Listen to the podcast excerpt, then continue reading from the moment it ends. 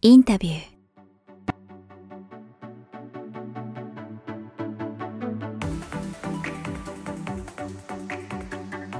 ーこんにちは、堀真奈です。インタビュー。この番組は YouTube と Podcast 各プラットフォームよりお届けしています。YouTube のチャンネル登録、Podcast の各番組のフォロー、皆様よろしくお願いいたします。今回も早川さんよろしくお願いいたします。はい、お願いします。さあ、5月の17日ですが、と言いながら全然日付と関係ないことを言うんですが、なんか、早川さん、いきなりなんですけど、これだけは人生に無駄だなとか、例えば体に悪いなとか思いながら、やめられない悪しき習慣みたいなのって持ってたりするんですか？ああ、悪しき習慣ありますよ。僕、こんだけ健康に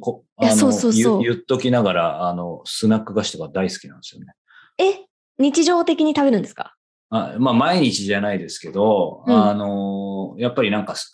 いや、要は普通なんて、普通のの人なんで、あの、ストレスとかかかったりすると、夜とかね、あうん。疲れたなと思うと、なんかちょっとポテトチップ食べたくなったりとか、あ、ありますから、なので、あの、毎年の高度な、あの、マニアックなね、あの、健康診断やってますけど、はいはいはいそこで腸内環境がいまいちですとかこれだけこう、節制して鍛錬してきながら腸内環境がいまいちみたいな、本末転倒みたいなのもありありますが、でもね、今ね、あの、またちょっと一年発起して、あの、うん。あの、なんていうんだろうな。まあ、いろいろ食も改善して、またここれ話すと2時間ぐらいになるんで、今度ゆっくりね、どっかで、はい、話しますが、あの、け徹底的に改善して、今、うんもうそういうの一切、あのいいらない、なんか食べたいとも思わなくなって。え、じゃあ今はその悪しき習慣が、ああ、ちょっと早川さんの隙をつくというか、なんかちょっとなんか出ないかなと思って。あ、で、出したいね。いや、ある、ある、まだ、まだまだあると思う。い やあの、む無理にと、無理にとは言います、ね。ああったあった。あった。悪しき習慣じゃないんだけど、これ誰に言ってもわかんないんだけど、うんこれもう最近さ、ほら、年取ると同じことを同じ人に何回も言うとかあるじゃん。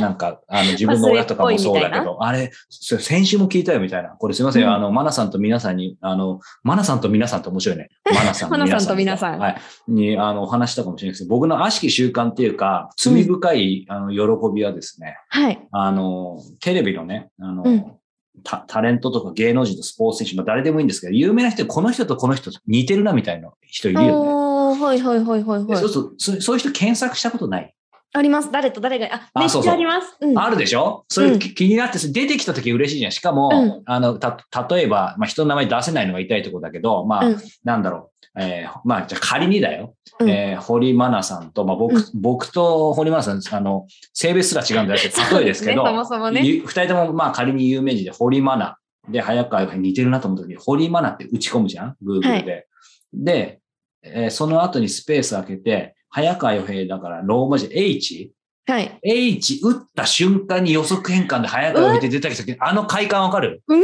ちゃわかる。やっと分かり合えたね。めっちゃ、私それめっちゃやりますもん。あ、そしたらさ、じゃあこのサイト知ってるんじゃない？これもスポンサード一切されてないんですけど、そうするとね、はいその、この人とこの人そっくりって、そっくりさんっていうサイトあるの知ってえ、る？知ってます、知ってます、知ってます。あ、よかった。ちょくちょく使います。あ、お世話になってる？はい。あ、よかった。この話誰にしても全然ね、なんかね、いやまあわかんないことはないけど、ちょっとそこまで、あの、楽しんでる人いないよみたいな言われるけど、楽しいよね。え、楽しいです。ちょっとここで共感できるとはめっちゃ嬉しいよ。かった。あやっぱりごなんかご縁があるんですね、こういううんね。うんうん。あ、少なくとも僕とマナさんがこう、マッチングしたってことは、これ聞いてる方、見てる方、他にも、まあそのサイトもありまして、そのサイトはまあ、あの、まあ究極的にはどうどうでもいいって言ったら怒られますけど、なんかね、最近思ったのは、そのサイト自体にもお世話になってるんだけど、うん。さっき言ったように、A さんと B さんが頭の中にあって、A さんの名前を打ち込んで、B さんの、うん。えー名字の最初のローマ字の、はい。えー母音ないし子音を1文字入れた時に予測変換できた時の嬉しさね。わかる。めちゃくちゃわかる。そうそう。だからこれはもうどんなに忙しくても、あの、どんなに節制しててもこんなことしてる場合じゃなくても、つまりこうなんかほら、なんかいろんなこう世界を変えるようなね、まあこれ冗談ですけど、まあでも、あえてデフォルメして言うとなんかアイデアをね、うん。こう考えてた時に、うんそういえばなんかあの人とあの人似てるよな、みたいな。でもね、これ一番難しい話が出て、ちょっとマニアックになりますけど、はいこれぐらい最後にしときますけど。そっくりさんの一番難しいのがね、うん実はね、本当にし知りたいのは、うんあの、そっくりさんって言っても、その、有名人同士じゃなくて、うん。あの、普通に身の回りにいる誰か友達の A さんと、例えば有名人の B さんとか、もっと言うと全然どっちも普通の人なんだけど似てるみたいなのあるじゃん。うん、うん、あります、あります。それはね、それ、しかも、それを誰か知り合いにも言ってもわからないケースあるじゃん。例えばどっちも有名人ではない A さんと B さんなんだけど、自分の知り合いの C さんは A さんしか知らないとかさ。はいはいはいはいはい。これはね、なかなかもどかしいんですけど、で、そういうサイトそっくりさん B サイドみたいに作りたいんだけど、作っても誰もわかんないからね。そうですね。だって普通の人が載ってるわけですからね。はいうん、すいません。なんか罪深い習慣かわかんないんですけど、え、えー、ちょっとオープニング長くなっちゃいますけど、マナさん。はい私はもうあの簡単ですよ。あの飲んだ後のラーメンが絶対にやめられないっていう。あまあまあいいんじゃないですか。若いうちはね、20代前半は全然いいんじゃないですかね。まあ途中からそれやめないと結構ね、いくら、いくら堀マナといえども、ちょっとあの、でっぷりしてきちゃうかもね。そう。えー、ちょっと今回のオープニング、早川さんのマニアックな面が聞けて嬉しかったです。僕はもうそっくりさん愛好家です。はい。それに全てをかけてます、ね、初めて聞いた。はい、ということで、この流れで本編に入っていきたいと思います。はい、えー、今回はどなたにインタビューされたんでしょう？はい。今回はですね、医師で作家の、えー、海道健さんにインタビューしてきました。海道健さんのあの、聡明曲ですよね。はい、私、この本ちょっと難しくて、読むのがなんかこう、歴史もの苦戦しま、あ、それです、それです、それです。はい、なんか、な、なんでこう、今回の機会にインタビューされることになったんですか？海道健さんといえばね、やっぱりデビュー作のチームバチスタの栄光っていうね、ねはい。まあ、マナさんでもね、あの、ご存知のように、もうちょうど2000、5年ぐらいかな。まあ結構前ですけど、デビュー作がめちゃくちゃヒットして、まあその後ね、映画にもドラマになって、まあ今もね、えー、桜の宮サーガという全体のそのシリーズになって今も続いていますけども、まあその印象が強くですね、で、また彼のね、前回は流水さんが、清涼流水さんが作家であり英訳者だったんですけど、まあ海道武夫さんは当然ね、医師であり作家ということで、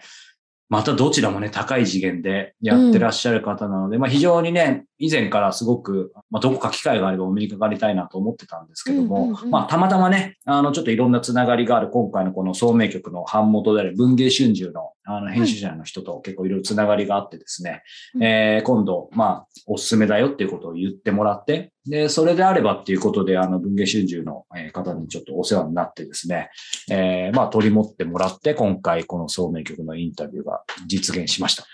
そういうことだったんですね。そうなんです。なんで、この映像、うん、映像版で見ていただいている方、あの、見れば、見てもわかんないだろうな、行ったことない人。あの、文系春秋を借りてですね、うん、あの、取材させて、その撮影もさせてもらいました。まあ、あの、林真理子さんの時も実は文系春秋さんにちょっとご協力いただいて、そうだったんですね。あの、はい、やっているので、まあ、そういう意味で、今回はこのえー、本、そして海藤さんにインタビューさせてもらいました。なんか北里柴三郎はもう新冊、新しいお札の顔になったしそうだね、2024年。しかもあの森鴎外も没後100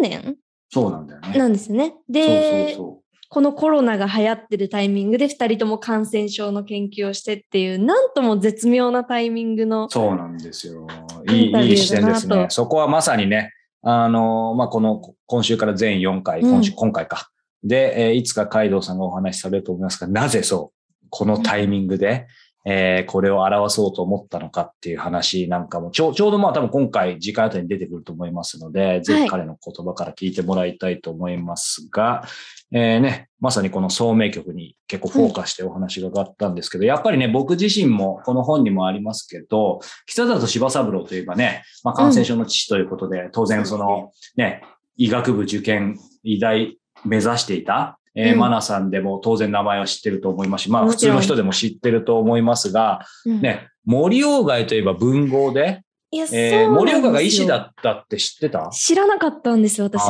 だよね。知らない人もいるだろうし、まあ、俺はその医師の、あの、免許というかね、持ってたぐらいは知ってたけど、うん、まさかその医師の免許どころかね、うん、えー、その軍医の最高峰まで行ったっていうのはね、うん、もう全然知らなくて、で、二人が同時に生きてて、いろんなそう、感染症にまつわることをやっていて、そしてなぜね、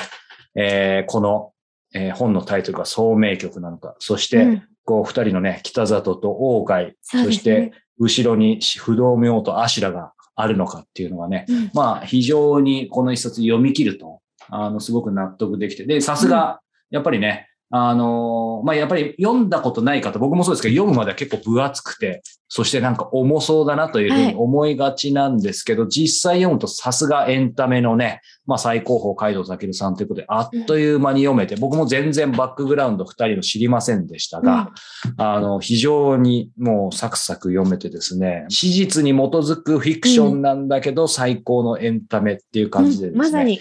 そう、読ませてもらったので、そして海道健さん自身がですね、まあすごく天才なんですけど、うん、えー、ユーモアに富んでますし、すごくサービス精神旺盛な方だったので、ぜひ、うん、まあそんな視点からも楽しんでもらえたらなというふうに思います。はい。えー、それでは海道健さんと早川さんのインタビュー第1回をお聞きください。はい。ということで、えー、海道健さん、今日はよろしくお願いします。よろしくお願いします。さあ、えー、今回はですね、海道さんのこの新刊、えー、総名曲、北里と鴎外ということで、この本を中心にいろいろお話伺っていきたいんですけど、この帯にもあるように、北里柴三郎が、まあ、最近学の父だったっていうことと、森鴎外が、まあ、当然文豪だったっていうことは知っているんですけども、まあ、鴎外が医師だったってことをちょっと知ってたぐらいなんですけど、まあ、まさにですね、それどころか、まあ、この帯にもあるように、どちらかというと、やっぱり森鴎外が、その医師としても、ちょっとお医者さんやってたとかじゃなくて、当時のその陸軍の最高位である軍医総監にまで上り詰めたっていうことだけでもものすごく意外だったんですね。で、ましてやこの、えー、ライバル関係っていうのが、まあ非常に、まあ驚いたんですけど、このあたりっていうのはもう、なんて言うんでしょう。当然このテーマに取り上げられたんで、いろいろ、あの、カイドさんご存知だったと思うんですけど、どの、どのくらいまでカイカイドさんは普通にその辺はやっぱりもう知ってらっしゃったんですか？うん、知ってたっていうより、僕もあなたと同じぐらいの理解レベルで、あえー、あの、初めの頃はね、医学部であんまり医学史教育ってやらないんですよ。えー、だからよく知らなくて、はい、まあ北里の業績ぐらいは、そこそこ知ってたんですけど、うん、外の方の医療関係の業績とかはほとんど知らず、はいうん、であと軍医総監ってどういうものなのかもよくわからず、大変難重しました。まあそこでね、これからいろいろそのあたりのお話も伺いたいんですけど、まあ本当にそもそもなんですけど、そもそもなぜこの物語をやっぱり表そうと思ったのかっていうところを伺いたいと思います。えー、北里柴三郎が千円札の顔になった。うん、あ、2024年ですよね。って聞いて、はい、あ、これは書こうかなと、うんうんうん。で、その時に北里柴三郎のことをちょっと考えたら、はい、医学部出て医者をやっていても、うんはい、あまりその生涯をきちんと知分かっていないっていうことにまあ気がついたんですね。はい、で、まあ、医者がそうなんだから、一般の人はもっとそうだろうと思いまして、うん、だったらその、分かりやすい北里の人生を書ける本があればいいかなと思ったんですね。はい。あ、なるほど。そうすると、やっぱり、まあ今回ね、あの当然、北里と大外ということでね、コントラストになってますけど、やっぱりまず北里があってっていうところなんですね。最初は北里。うんうんうん、そして書いてるうちに、大外がぶち抜いていったって感じです。ちょうどその話がかったんです。そうすると、あの、それこそ私、改めて、チンバチスタの栄光を読ませていただいたんですけど、そのね、後日談というか裏話でも、第2部からあのね、白鳥が出てきて、で、白鳥は当初いなかったと。はい、まあ、あそこまでじゃないかもしれないですけど、今回つまりその、王外を、まあ、この総名曲って当然ソナタってことでダブルキャストっていうあの意味が入っていると思うんですけど、どこで王外をまあダブルキャストにしようって気づかれたんですか？当然書き始めてから、その前。書き始めた。あ、初めてからですか、えー、書き始めたんですけど、北里柴三郎の電気もしくは評伝というのが、うん、あの、数が少なくて、はいはいはい、で、しかもあの、割と古い本が多くて、ええ、だから情報がすごいなんか錯綜してたりして、はい、簡単に何年にどこで何をやったみたいなことも分かりにくかったんですね。うんはい、で、それで書いてるうちにものすごく苦労して、うん、あと、北里はすごく真面目な先生なので、なんかこう物語が転がらないんですよ。はい、それで、そういう時の一つの手法として、うん、外から見た北里っていう、はい、第三者から見た北里っていう像を描くと、ううまくいくことがあるので、はい、まあそれで、あの、北里以外の人物に北里表をやらして、うん、最初に後藤新平が出てきて、そうですか。はい。で、そこのところまで一直線だったんですけど、やっぱ後藤新平の弱点は、途中から消えちゃうんですね。うん。それともう一つは、ドイツのことがあんまり書けない。はい、で、そこでなんかドイツで外側から見た人はいないかなと思って、うろうろしてたら、はい、なんと大貝が1年間、コッホ研究所で一緒に研究していたと。はい、で、大貝のドイツ日記とか読んでも、うん、なんかほとんど触れてない。これは書き放題だ あ逆に。そうです。はいはいはい。あ、そういうことなんですね。で、1年間一緒に研究したんですから、はい、当然、うん、あの、いろいろな議論やら、うん、衝突やらもあったはずで、はい、で、それを北里も大貝も書き残してないんですよ、全く。はいはいだから逆に面白いかなと思って。あ、そうなんですね。いや、なんか個人的には今日後でただの感想になっちゃうんですけど、やっぱり北里と大貝自体非常にこの中で魅力的に書かれてたんですけど、やっぱり個人的には後藤が結構好きで、キャラがすごく立ってたので、あの、やっぱり最初にその辺を考えられたのかなっていうの今ちょっと思ったんですけど、あの、やっぱりこの本、あとね、えー、カイトの別で書かれたポーラスターとかもそうですけど、いわゆるし、こういう言い方が適切かちょっとわかりませんが、史実に基づくフィクション。だと思うんですけど、やっぱり当然こう素人のイメージとしては、それって非常に虚実のさじ加減が難しいかなっていうふうに思うんですけど、まあ私はいろいろ伺いたいことなんですけど、シンプルにカイトさんの中で、まあその虚実のさじ加減の中で最も気をつけたことってあげるとしたら何でしょうね？まあ基本は結構いい加減にやってるんで、ただその、この総名局に関しては、はい。うん。外枠の社会的事象とか、医学的事象に関しては、徹底的に史実に沿おうと思ってやりました。だから、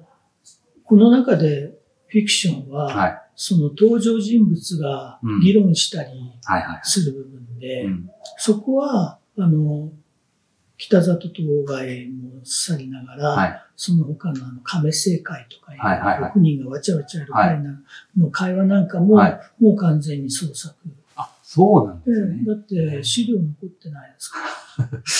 そうか。いやでも、ちょっと脱線しますけど、資料残ってないとおっしゃいましたけど、すみません。僕もこれ一時一時当ててみたわけじゃないですけど、相当この資料は読まれてますけど、そういう創作に直接逆に使えそうなものはあんまり、そういう意味だからその会話は全く創作であっても、話してる内容は当時の衛生の問題とか、そういうことに根ざしてますから、多分そういうことを話していてもおかしくないだろうぐらいの。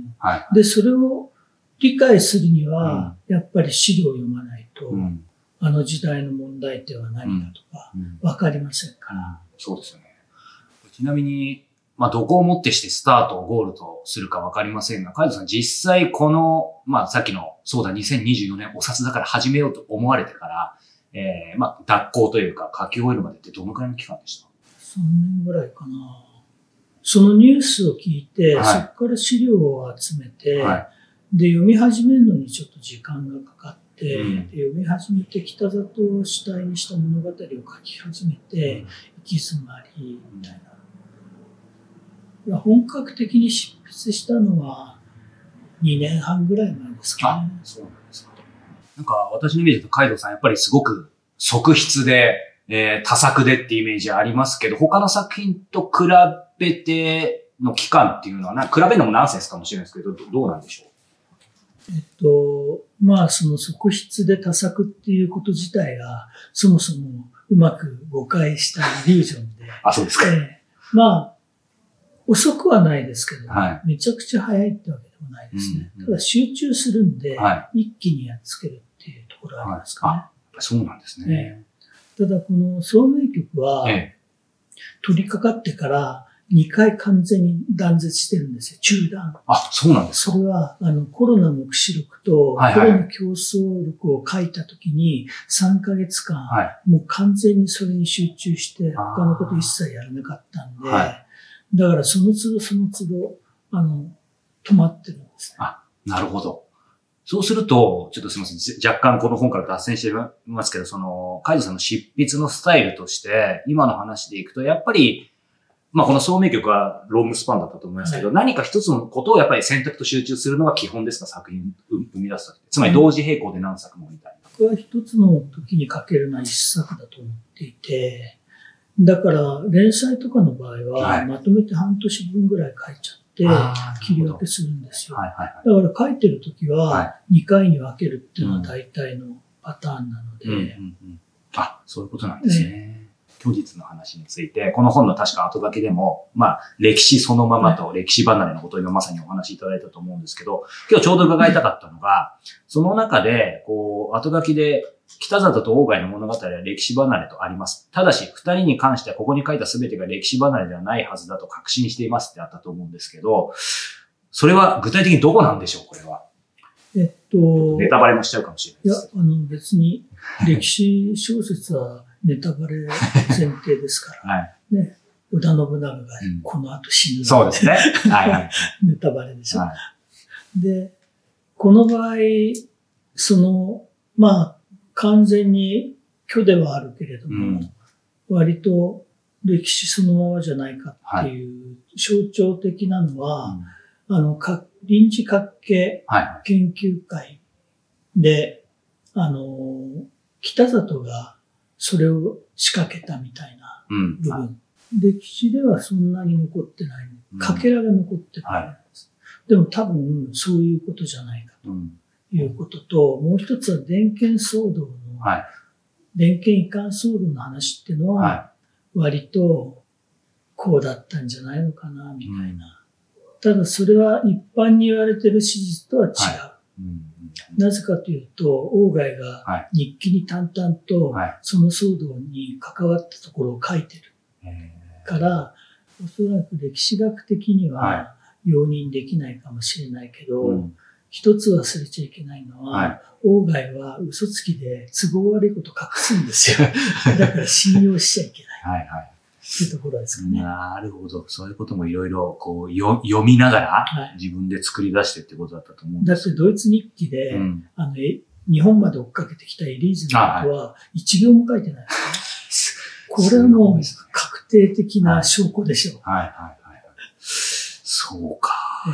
面白いですね。あの、まあ、今の虚実のさじ加減の話ともまた重なっていくと思うんですけど、いわゆるこの作品を作るときに、まあ、厳密に言うと、普通のフィクションとはね、違うと思いますけど、ただ、いわゆるストーリー設定と、まあ、キャラ設定ってあると思うんですけど、基本的にはそのストーリーというか、そっちの方から、まあ、特に歴史ものだと思うので、カイトさんの中で、こう、作っていった感じですかいわゆるキャラは当然彼らはいるんですけど、実際にこの中でキャラをどう立てるかってまたベースの話だと思う。僕は作ったりしないで、ただ書いていくんですね。だから何回も書き直したりとか、はい出し入れしたりとかしてるんで、はい、最初にあんまり考えてないんですよ。うん、だから、結構後で苦労するんですけど。うんうん、キャラ設定とかも、はい、9割方書き終わった頃に、うん、ああ、こういうキャラだったんだ、みたいなことがわかると。わかるんですね、はい。自分でこう作るっていうよりもわかるっていうか。そうですね。自分が作ったっていうふうな人物を、はい、そういうふうに感じたことはあんまりなくて、うん、ただ、フィクションの場合は、はい、この世界を作ったのは自分だという、うん、そういう認識はあるんですけど、はい、あの、人物は、その僕が作った世界の中で、勝手に動く。はい、えー、だから彼らが動きたいように動くっていう。はい、で、それをこう書き留めるみたいな感じかな。それはこの史実に基づくと同じフィクションなので、やっぱりこの創業曲も同じですか？あの、どこが違うかっていうと、フィクシこれまでの桜の宮サーガみたいなフィクションは、はい、自分がその歴史やら枠組みも作れたけれども、うん、その舞台に関しては史実があるので、はい、その舞台を用意して、その中で動かしたって感じですね。うん、それはど、どっちがこう、簡単難しいではない感じですか？やっぱり制約があるから必ずしも逆に悪いわけでもない。いや、制約、だから、あの、舞台を作るということに関して、勉強しなきゃいけないんで、うん、歴史ものの方が大変です。あ、やっぱりそうですか。はい、そこはシンプルにそうなんですね。なんか、あのー、今の話の中でも、ちょっと重なって伺いたいんですけど、基本的に私が過去のカイロさんのいろいろインタビューとか拝読していると、やっぱりこう、どちらストーリーの話ですけど、クライマックスとプロローグを考えて、そこを数ページずつ書いて、で、ちょっとネタして、あとはそうすると、なんか全体が見えてきて真ん中書けるよみたいに僕は何かで見たんですけど、今も変わってないんですか、大枠は？基本同じですね。うん、ちょっと違うのは、はい、数ページずつ書いて、あとは埋まっていくじゃなくて、はい、その最後の場面が浮かんで、はい、最初のページを設定して、そこからそこへ向けて走っていくだけなんですよ。そこへ向けてたらゴールそうです、そうです。だから、その間が自然に埋まっていくんじゃなくて、こう徐々にスタート地点からそっちへに絞っていくっていう。なるほど。でも本当にまさに今回その話でいくと、やっぱりなんかクライマックスとプロローグ、まさにそういう作りになっていて、なんか最後まで読むとあのね、ネタバレなんであんま詳細言いませんが、この二人の勝敗の話っていうのも結構なんか納得いくなって、じゃあやっぱり当然そう見えて書いてるわけですね。うん、あれは見えてたんですけど、はい、でもそれはやっぱりこう揺れるんですよ。うんうんだから、こういうような、だからそこで決着をつけるみたいなラストシーンなんだけど、書き終わって分かったかなって感じですね。面白いですね。やっぱり分かったって感じなんですね。えー、それはね、プロットを作らない、あ横着作家の、いやい 辛いところで。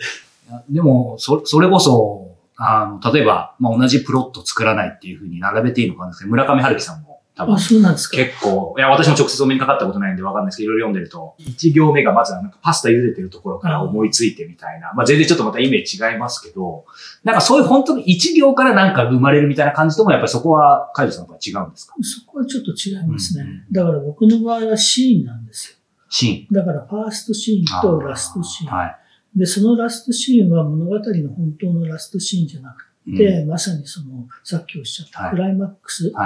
のちょっと後、クライマックスが終えて弾けるところあたりまでのイメージがボンと浮か。んで、最初は浮かぶっていうよりも、はい、そこに行くためにはどういう始め方が都合いいかな、みたいな風に設定する、うんうん、そうなんですね。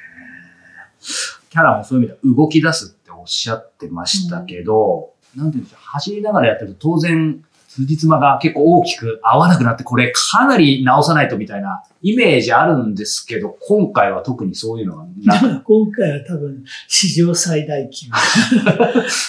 それもうちょっと詳しくなんか教えていただけないですか？いや、なんか思い出したくない。あの、要するにですね、はい、基本、うん、僕はあの、辻褄合わせの天才だと思ってるんですけど、はい、それは、まあ、人物の方とか時空間を動かすのも得意だし、うん、舞台を動かすのも得意なんだけど、うん、この話は舞台設定を動かせない。確かに。だから一つ自由度が下がって、はい、しかもそこはかっちり守ろうということが必要になってくるんで、うん、そこで齟齬があった時の辻褄合わせは大変でしたね。編集者の方もうなずいてますが。はい、本当大変でした。それはあのね、パズルがバラバラになってもうなんかな何の絵を描いてるかわかんなくなっちゃいますね。そうですね。それはでも単純にかなり書き直すみたいな印象、そういう解釈でいいんでしょうか？かなり書きます。だから部分的には総特会みたいなところ。ですよね。なるほど。うん、その中で、まあ今いろいろ伺ってきましたけど、やっぱりカイドウさんの個人としての、やっぱり北里大外表っていうのをちょっと聞きたいなと思ってて、それぞれ二人の表でもね、あの執筆されていると思うんですけど、それぞれのターニングポイントってどこにあったと思いますか？北里はゴッホと出会ったことですね。ああ、やっぱりそうですか。で、外って、ターニングポイントないような気がするんですよ。ない。ちっちゃい頃から、ずっと周りの興味を赴くまま生きてきて、だからその、俺はここでこうなるんだじゃなくて、常にこう周りのものを消化しながら、はい、ぶつかりながらやってきたって感じですね。まあ、陸軍に入った、陸軍軍医部に入った時がターニングポイントって言えばそうなのかもしれないけど、うんうん、それの決定すら、なんか自分で積極的な決定じゃなかったみたいなところがあるので、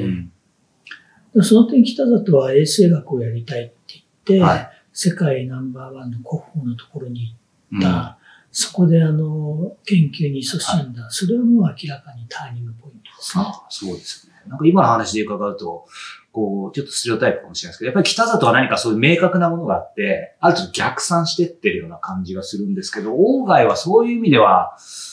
まあ、かといってなんか、その場その場で展開してって開いてったっていうのともちょっと違うんですかね。だから多分、外の特特徴は、多彩な天才ってことなんですよ。はい、だから、どの分野でも対応できちゃって、うんはい、で、ちょっと気に障ることとかに、いちいちこうちょっかい出していくみたいな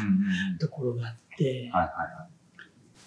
でもそれ、それぞれちょっと触ってもそれなりのとこまでいけちゃう人でもあるってことですよね。口喧嘩が強くて。そうですね。ああ言えばこういう。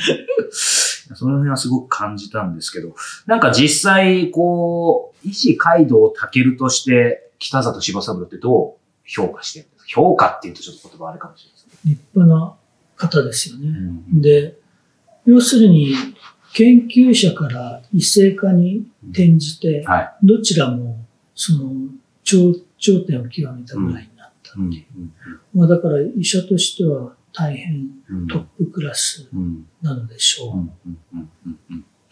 逆に言うと、作家街道をけるとして森鴎外っていうのはどう見てるんでしょう？いや、作家に言ったら、どうしてこう、手の届かない比喩ばっかり、医者として北里先生をやって、作家として鴎外先生なんて。いや、本当にどうしようもないですよね。僕はあんまり森鴎外の作品って読んでなかったんですけど、はい、今回改めて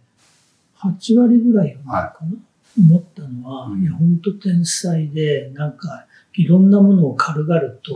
書いていて、で、好き勝手に書いてる。うん、だから、で、しかも分断の流れとかをいろいろ作ったりとか。まあだから、外なくして日本文学なしっていう感じは間違いないと思うんですね。エンディングのお時間です。インタビューでは皆様からの早川さんへのご質問や番組への感想、取り上げてほしいテーマなどを募集しております。エピソード説明欄の URL からどしどしお寄せください。また、いただいただいたご質問等は月末の YouTube ライブにてお答えしていく予定です。今月のライブは5月の31日火曜日の夜19時からです。たくさんのご質問を募集しております。えそして人と1対1で会う前、会った時、会った後に何をするか、えー、著名人から姿勢の人に至るまで18年間で2000人以上にインタビューをしてきた早川さんが、えー、その全てを余すことなくお伝えしている会う力養成講座、えー、早川さんからの無制限コンサルティングがついた映像コース、そして、えリーズナブルな価格でスタートできる音声コース、映像と音声のお好みの受講方法でお選びいただけます。え詳詳細や受講の申し込みは概要欄に記載してある会う力養成講座のホームページをご覧ください。えー、そしてもう一つお知らせです。えー、早川さんと参加者の方がお気に入りの本をシェアし合う QR カフェも、えー、5月の18日の水曜日の19時から行われます。えー、今月の本の紹介をお願いします。はい、今月はですね、公務写真書からリリースされている映画を早送りで見る人たちということで、えー、この新書をね、お届けしたいと思います。えー、やっぱりね、こう、音声を倍速で聞くとか、僕なんかその、ポッドキャストの仕事してたんで、昔はそういう番組を聞くとかっていうのはあったんですけど、どうやら今はね、もう映像、映画、を早送りで見るっていう人たちが増えてきて、まあ、僕自身も仕事でこう読まなきゃ見なきゃいけない映画がたくさんあってもう泣く泣くね僕はその1.5倍とかでやっているんですけどでもどうかななんて正直思いつつうん、えー、まあ、いろいろ葛藤を抱えながらやってるんですけど、まあ、そういう人たちのことも多分きっと書いてると思います。今言うとねそれこそネタバレになっちゃうでこの本に関して中身は言いませんが、はい、まあ、それだけじゃなくてここにタイトルにあるファスト映画ネタバレコンテンツ消費の現在形ということで非常にねあの自分自身がどうなのかっていうことも含めてですけどまあいろいろこう時代を読み解きながらみんなで楽しく、えー、この本題材に、え時間を過ごせたらなというふうに思っています。そして、この第1部とは別に第2部では皆さんからね、それぞれが思い思いの本を、まあ本でも絵本でも、えー、経済書でも漫画でも何でもいいんですけど、持ち寄ってですね、みんなで、えー、1冊ずつシェアできたらなというふうに思っています。えー、やっぱりね、こう、この選書みたいに書くとみんなハードル高く感じちゃうんですですけど、うんうん、全然ね、マナさんも参加していただいて分かるように、あの、ハードル高くないですし、そもそも本読んでこなくても全然大丈夫ですので、でね、はい。まあなんかよくわかんないけど、あの遊びに来ましたでも全然問題ないので、うん、あの空気感も非常にみんな優しい、優しいというかね、まあ国内外から、あの、いろんな素敵な人が来てますので、ぜひ遊びに来てください。はい、えー、5月の18日水曜日19時からお待ちしております。えー、ということでエンディングのお時間です。ラカーさんってあれでしたっけ？お酒ってほとんど飲まれないんでしたっけ、はい、飲めないし飲まない。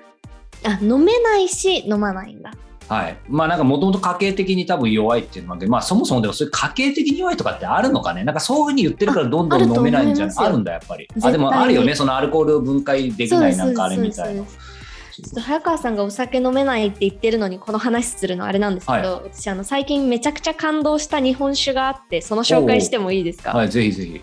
あの鴨金酒っていう日本酒なんですけど、うんうん、あのこの間その宝の場早稲田のあたりで美味しいものを探してた時に、おでん屋さんを見つけたんですよ。いいですね、でおでんいいと思って行ってこうお酒ももちろん私好きなのでたしなむわけなんですね。はい、でおでんのだし割りとか。はい、いやだし割りっていう時点で確かにかなりおっさん臭いですよね。うん、いやいいですよ。まあ、とかいろんなものを飲んでる時になんか隣の方がすごい親切な方であのこの日本酒飲むみたいな感じであのいきなりこうくれたんですよ。ちょっと飲んで美味しかったからあげるよみたいな。でそれがその鴨金酒だったんですけど、うんうん、なんか日本酒ってまあすっきり飲みやすいとか、まあ、辛口とかまあいろいろあるんですけどなんか一口目にすごいピリピリした感覚を覚えたんですよ。うんなんかフルーティーでめちゃくちゃ飲みやすいのにちょっとピリピリしてでも後味すっきりみたいな感じがもうたまらなくて、ね、フルーティーな日本酒なんだ。そうなんです。フルーティーだけどちょっと辛口目もあってでもピリピリみたいな。あじゃあそのおでん屋さん行けば飲めるんですね。飲めますし私はネットで今注文しようとしていますそうなんだ。なんか、ああの、後乗りするわけじゃないんだけど、僕、はい、めっちゃ弱いし、もうそれこそ本当にまともに酒飲んだら何年前かわかんないんですけど、うん、でも、ビールとかは苦手なんだけど、うん、日本酒はそういう意味では一番そう、やっぱりなんか、なんかすっきりしてんじゃん。まあ、ものによるけど。はい、焼酎はね、いろいろあの癖があるのもあるけど、だから、そう、日本酒は、そういう意味ではなんか今の話聞くと興味あるので、ぜひね、今度あの、この番組でもね、募集して、堀マナと行く早稲田、おでん、えー、日本酒ツアーみたいなことでね、あの、僕もちょっと、あの、何か、あの、サポート、サポート、はい、堀真奈さんさせていただければと思いますが。はい、はい、ぜひ一緒に皆さんお酒を飲みましょう。はい、ということで、また次回皆様とお目に、お耳にかかれますことを楽しみにしております。ごきげんよう。さようなら。